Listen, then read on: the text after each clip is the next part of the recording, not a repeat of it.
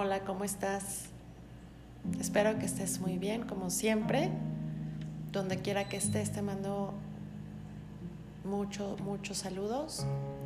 Y hoy te investigué un tema interesante, muy interesante.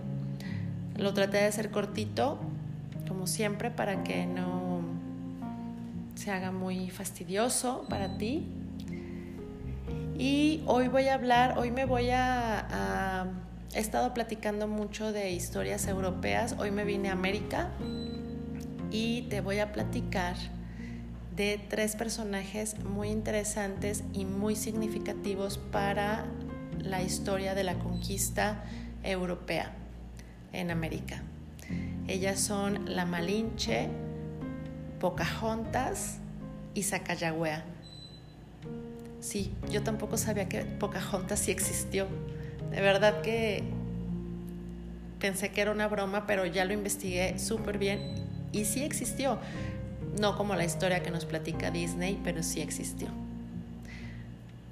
Vamos a, empezar con la Malinche, eh, que es la que en estas tres mujeres la mala de la historia, o así no la pone los historiadores que son los que escriben sobre ellas, porque en el caso de Malinche pues no tenemos ningún documento que haya dejado ella, ningún legado escrito, entonces pues nos tenemos que basar en lo que dicen los historiadores de ella. La Malinche nació en Veracruz y era hija de un cacique local, por lo tanto le correspondía a la herencia del dominio local.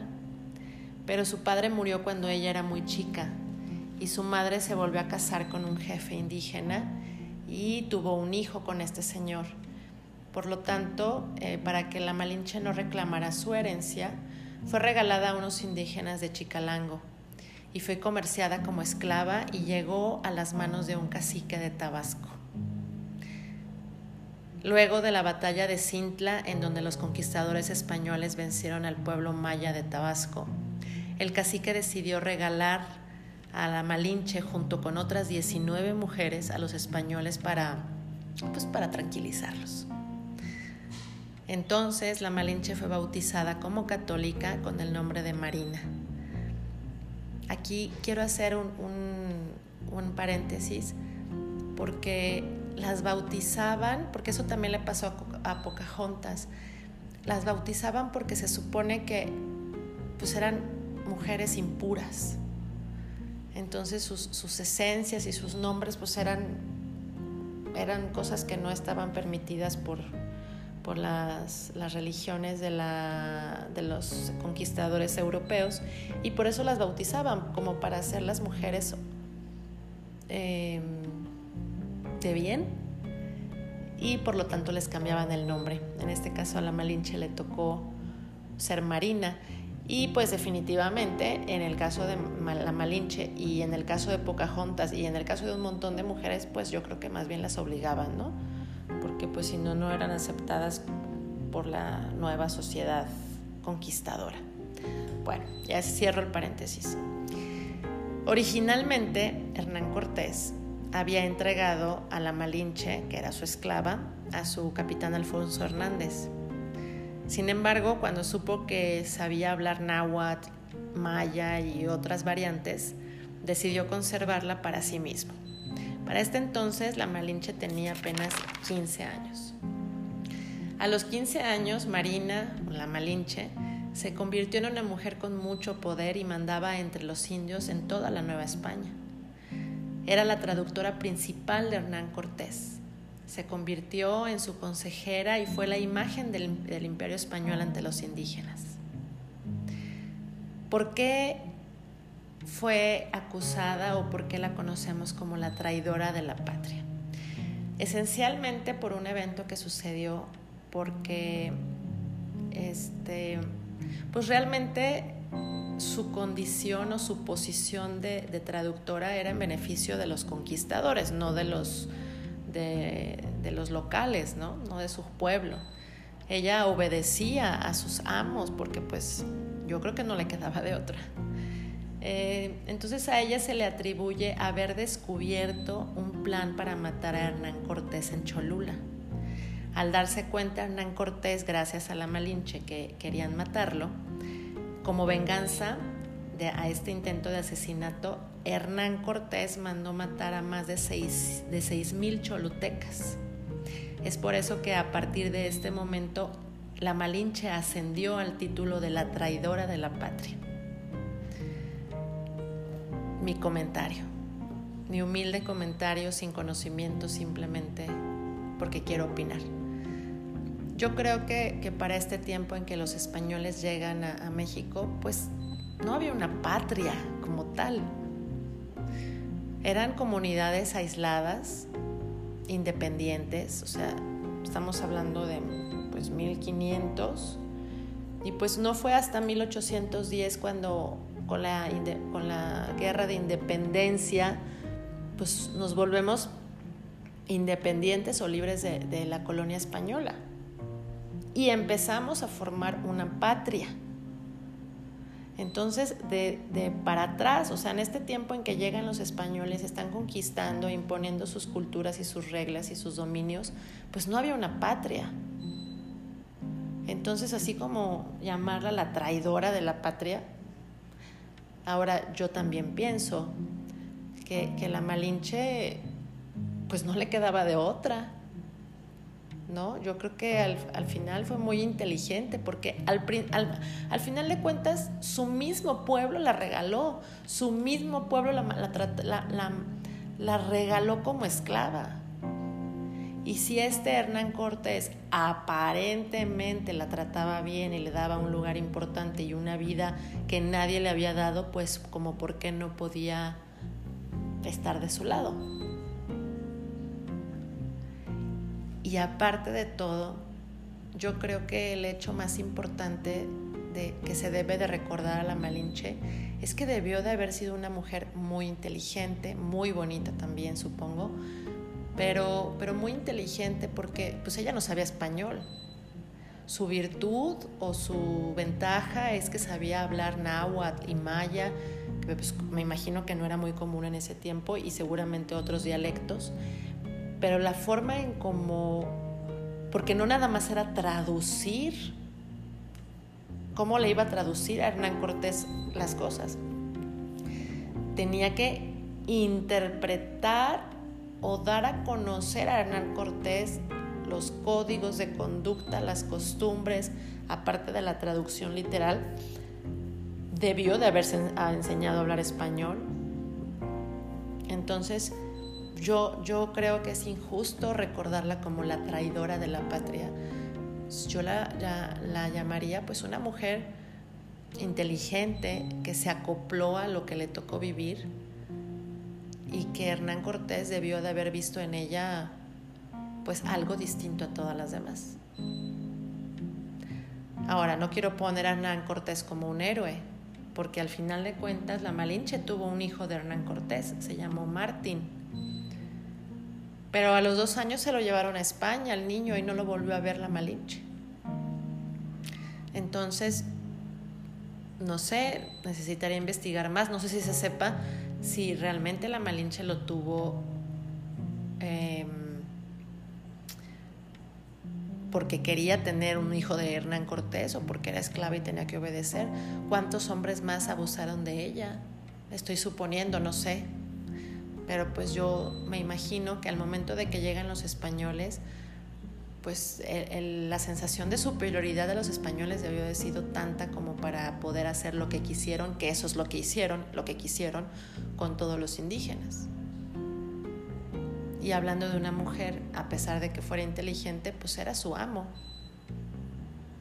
Entonces me parece injusto el hecho de que la pongan como la traidora de la patria porque ni patria había.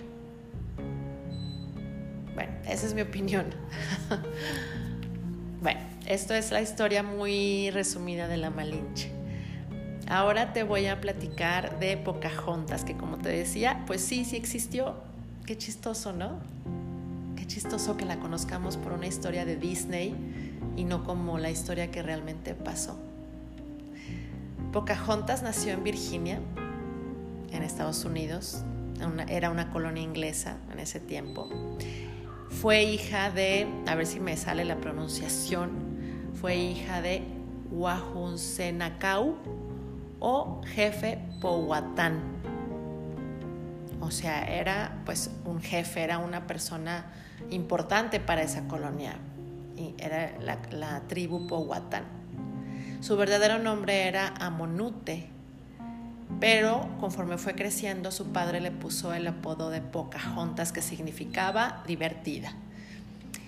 Y, lo chistoso aquí de lo que leí que también me gustaría platicarte es que en ese tiempo, en esta tribu de Powhatan, se usaba que los jefes de, la, de, las, de las tribus elegían de las mujeres más bellas estas mujeres tenían que casarse con, bueno, no, no se crean, no, no, no, no tenían que casarse, tenían que tener hijo, el primer hijo, con el jefe de la tribu y ya después de pasar el tiempo en que la mamá es indispensable, o sea, en el tiempo de, la, de, la, de que amamantan al niño y lo cuidan y todo, se lo quitaban y se lo quedaba el jefe de la tribu para que fuera el, el heredero.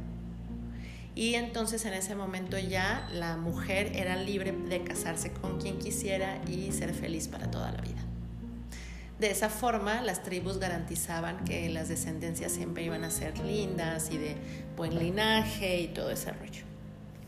Bueno, esto es así como un dato histórico, cosa que no le sucedió a, a Pocahontas, porque este, pues sucedieron, apareció en su vida un señor que se llama John Smith, que no es el John Smith lindo y guapo y hermoso de la caricatura, ¿no? Em,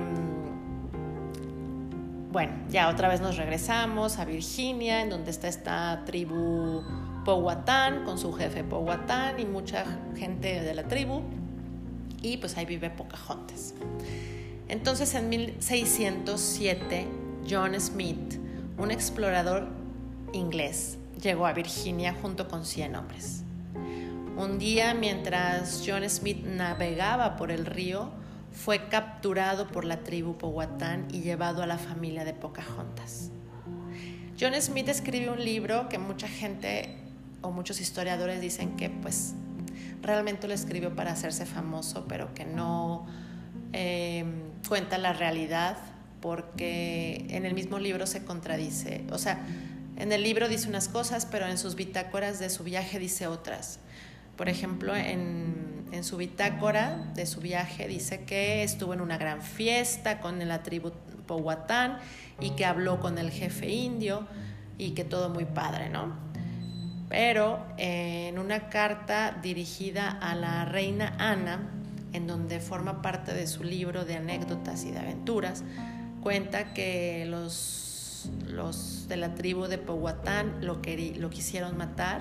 Entonces Pocahontas se arrojó a él para protegerlo cuando estaba a punto de ser ejecutado. Y, pero se dice que todo esto lo inventó John Smith para tener fama. Eh, porque en este momento, pues Pocahontas tenía solo 12 años, entonces no se les permitía a las niñas acercarse a este tipo de hombres y pues John Smith era un hombre mucho mayor. Entonces, los historiadores piensan que no fue cierto eso de que Pocahontas lo salvó. Lo que sí es cierto es que John Smith se dio cuenta que Pocahontas era una niña muy querida por el jefe Powhatan, entonces le echó el ojo. Y ya, eso es lo único que pasó. En 1613, a los 18 años, Pocahontas fue al asentamiento inglés de Jamestown para ayudar a los colonos pero el 13 de abril de ese año, Samuel Argal, un oficial de marina inglés, la secuestró para exigir la libertad de prisioneros ingleses en poder del el padre de Pocahontas. O sea que empezó una lucha, realmente lo que pasó es que empezó una lucha entre la gente que traía John Smith y todos los ingleses con el pueblo o con la tribu Powhatan.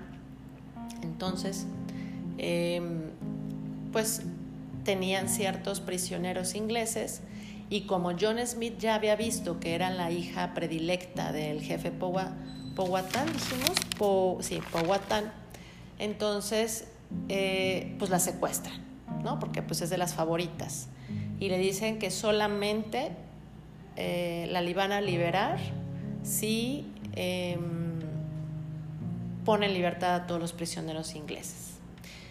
La princesa Pocahontas pasó mucho tiempo en cautiverio, algunos documentos dicen que un año, algunos dicen que un poco más de un año, y también, eh, pues también se cuentan historias de que fue violada constantemente por todos estos ingleses que la veían pues menos que una persona.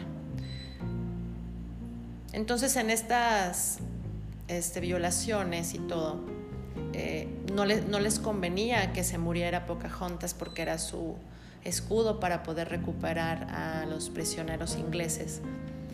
Entonces, en todas estas cosas que sucedieron, queda embarazada Pocahontas. Entonces, pues ahí el padre de Pocahontas pues iba a darse cuenta de que la estaban violando. Entonces, un inglés que se llamó John Rolfe Em, dice, yo me voy a casar con ella, posiblemente a lo mejor hasta él la violaba también. Yo me voy a casar con ella para tranquilizar al jefe Powhatan y para que vea que su hija está feliz y todo tranquilo, ¿no? Entonces inventaron una historia de amor que realmente la obligaron a Pocahontas a vivir. ¿Por qué? Porque ya no, no había de otra. Eh, de esta forma, Pocahontas iba a liberar a su pueblo de, las peleas inglesas, iba a liberar a los prisioneros ingleses, entonces la obligan a casarse con John Rolfe. Y de esta forma, pues logran el acuerdo de, de, paz. El jefe Powhatan supone que pues están enamorados, John Rolfe y, y Pocahontas, y pues se pone feliz por su hija, no la vuelve a ver, no se vuelven a ver, no, la dejan regresar a su tribu, a Pocahontas, pero se pone muy feliz y, este, y se acaba como el pleito ahí. Entonces, pues se casan eh, en 1614, pero te acuerdas que te dije como en el caso de la Malinche que pues son mujeres impuras, entonces tienen que bautizarla como cristiana y se empieza, a partir de este bautizo se llama Rebeca. Entonces, el 5 de abril de 1614, en Virginia, se casa con John Rolfe. Este acto fue registrado como histórico porque fue el primer matrimonio entre un europeo y una nativa americana. La princesa Pocahontas en 1615 tuvo a su único hijo, Tomás, y viajó a Inglaterra junto con su marido John Rolfe. ¿Te imaginas? No, no me imagino, la verdad yo no me imagino pero ¿te imaginas lo que debió de haber significado para Pocahontas viajar a Londres? ¿Te imaginas lo que debió de haber significado para la sociedad de Londres ver a una mujer como Pocahontas? Completamente distinta en su físico, en su hablar, en su actuar, en sus costumbres.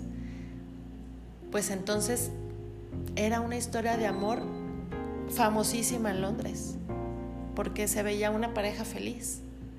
Y fueron muy populares y fue muy apreciada por la sociedad inglesa. Fue bien recibida afortunadamente. Desgraciadamente no tenemos un documento que nos haya dejado Pocahontas escrito de lo que realmente sentía o vivía, pero eso es lo que cuentan los historiadores, que simularon una historia de amor hermosa. Algunos historiadores dicen que John Rolfe la repudiaba, la veía pues como una indígena que para ellos era poca cosa. Son al final historias que escuchamos o que leemos, pero pues no vamos a saber la realidad. No sé, quién sabe qué habrá pensado Pocahontas o qué habrá vivido. Lo que sí es un hecho es que en 1617 la familia Rolfe se embarcó a Virginia de regreso, pero Pocahontas no pudo viajar porque se enfermó. Tampoco sabemos de qué. Y a los 21 años murió. Al morir, este señor, señor John Rolfe, regala a su hijo, Tomás. Y John Rolfe tiene un hijo perdón, un hermano que se llama Henry Wolf, ah, Wolf no, Henry Rolf, que se da cuenta que su, que sobrino es abandonado en América, va por él, pide su pide este su custodio, ser su custodio. Y para esto John Rolfe era una, persona muy adinerada, porque es el que llevó el tabaco a América y tenía muchísimo dinero comerciando tabaco en América. Entonces, gracias a, Henry, al hermano, logró que el hijo Tomás heredara todo ese imperio a la muerte de su papá que no lo quiso reconocer ni ayudar. Entonces, pues ahí también podemos armar la historia de que pues realmente John Rolfe no estaba enamorado de Pocahontas. Realmente los conquistadores lo que querían era conquistar y, dominar todas esas tierras nuevas y fértiles que debieron de haber sido increíbles de las primeras personas que lo vieron. Y utilizaron a la gente americana para sus propósitos. Eso es lo que yo me imagino. Tú te harás tus propias conclusiones, seguramente pensarás algunas cosas similares a las que yo te estoy diciendo y otras pues no tan similares. No sé.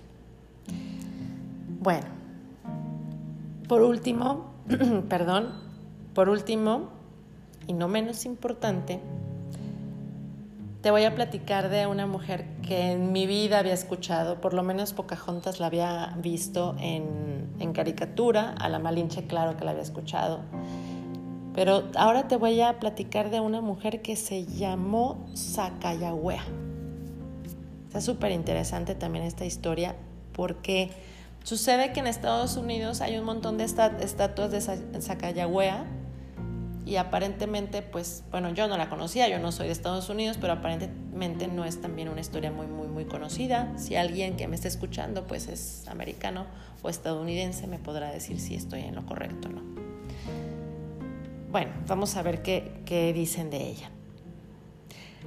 La viajera con más estatuas de Estados Unidos, y me atrevería a decir que de toda América, es una desconocida.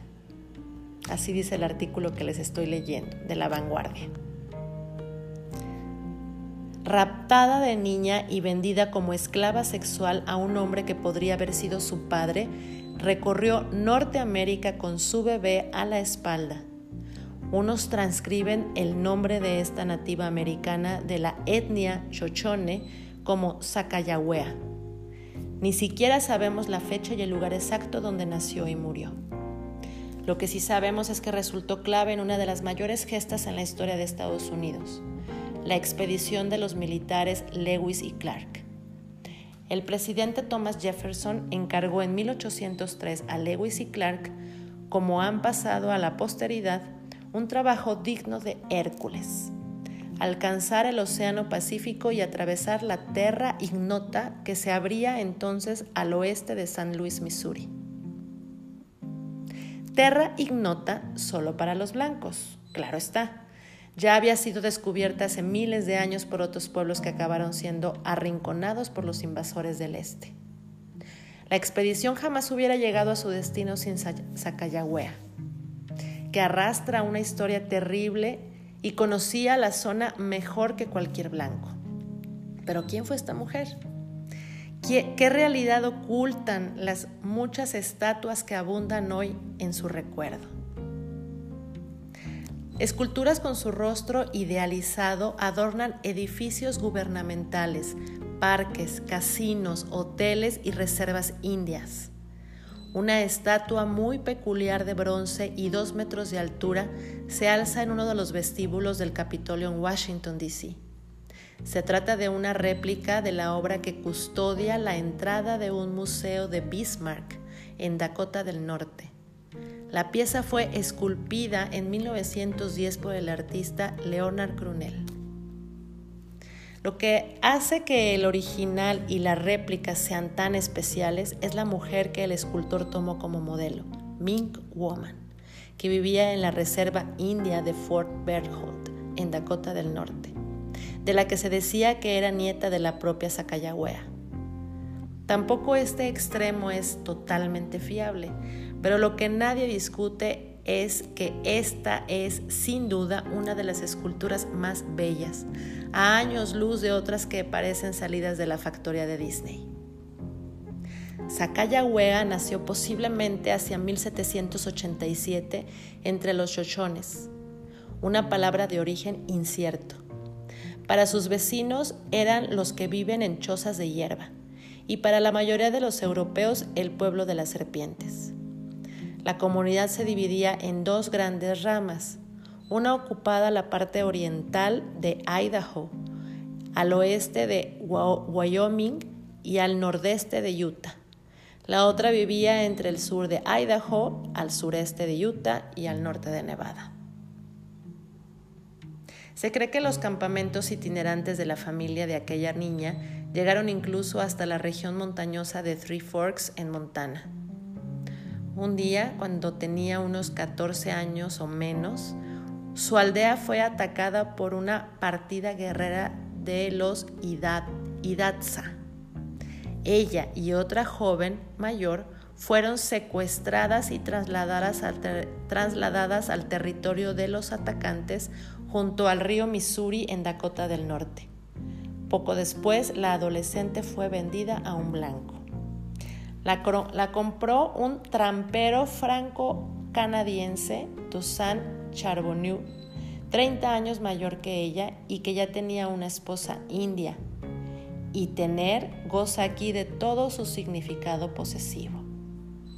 La pista de Sacayahuega se pierde hasta finales de 1804, cuando Lewis y Clark llegaron hasta el reino de los Hidatsa y de sus aliados,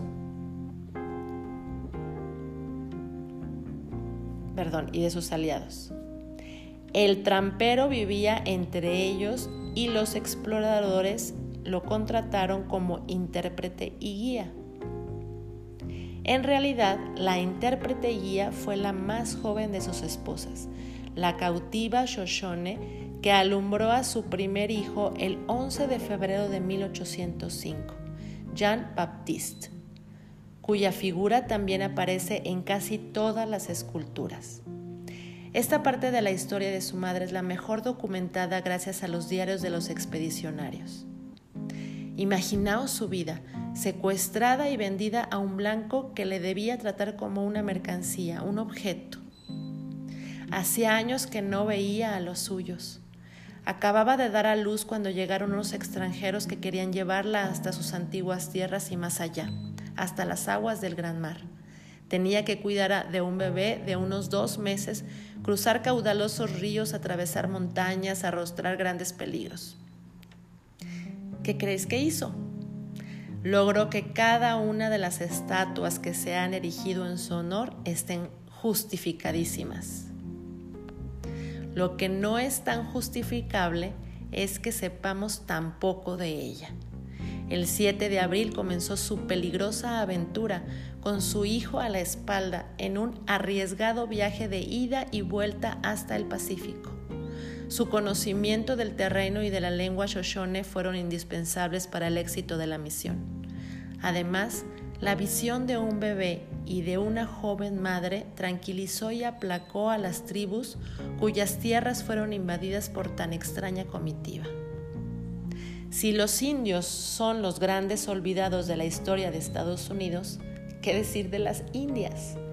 Conocemos a Pocahontas, como les platiqué hace rato, a algunas de las guerreras que combatieron junto a Jerónimo y poco más.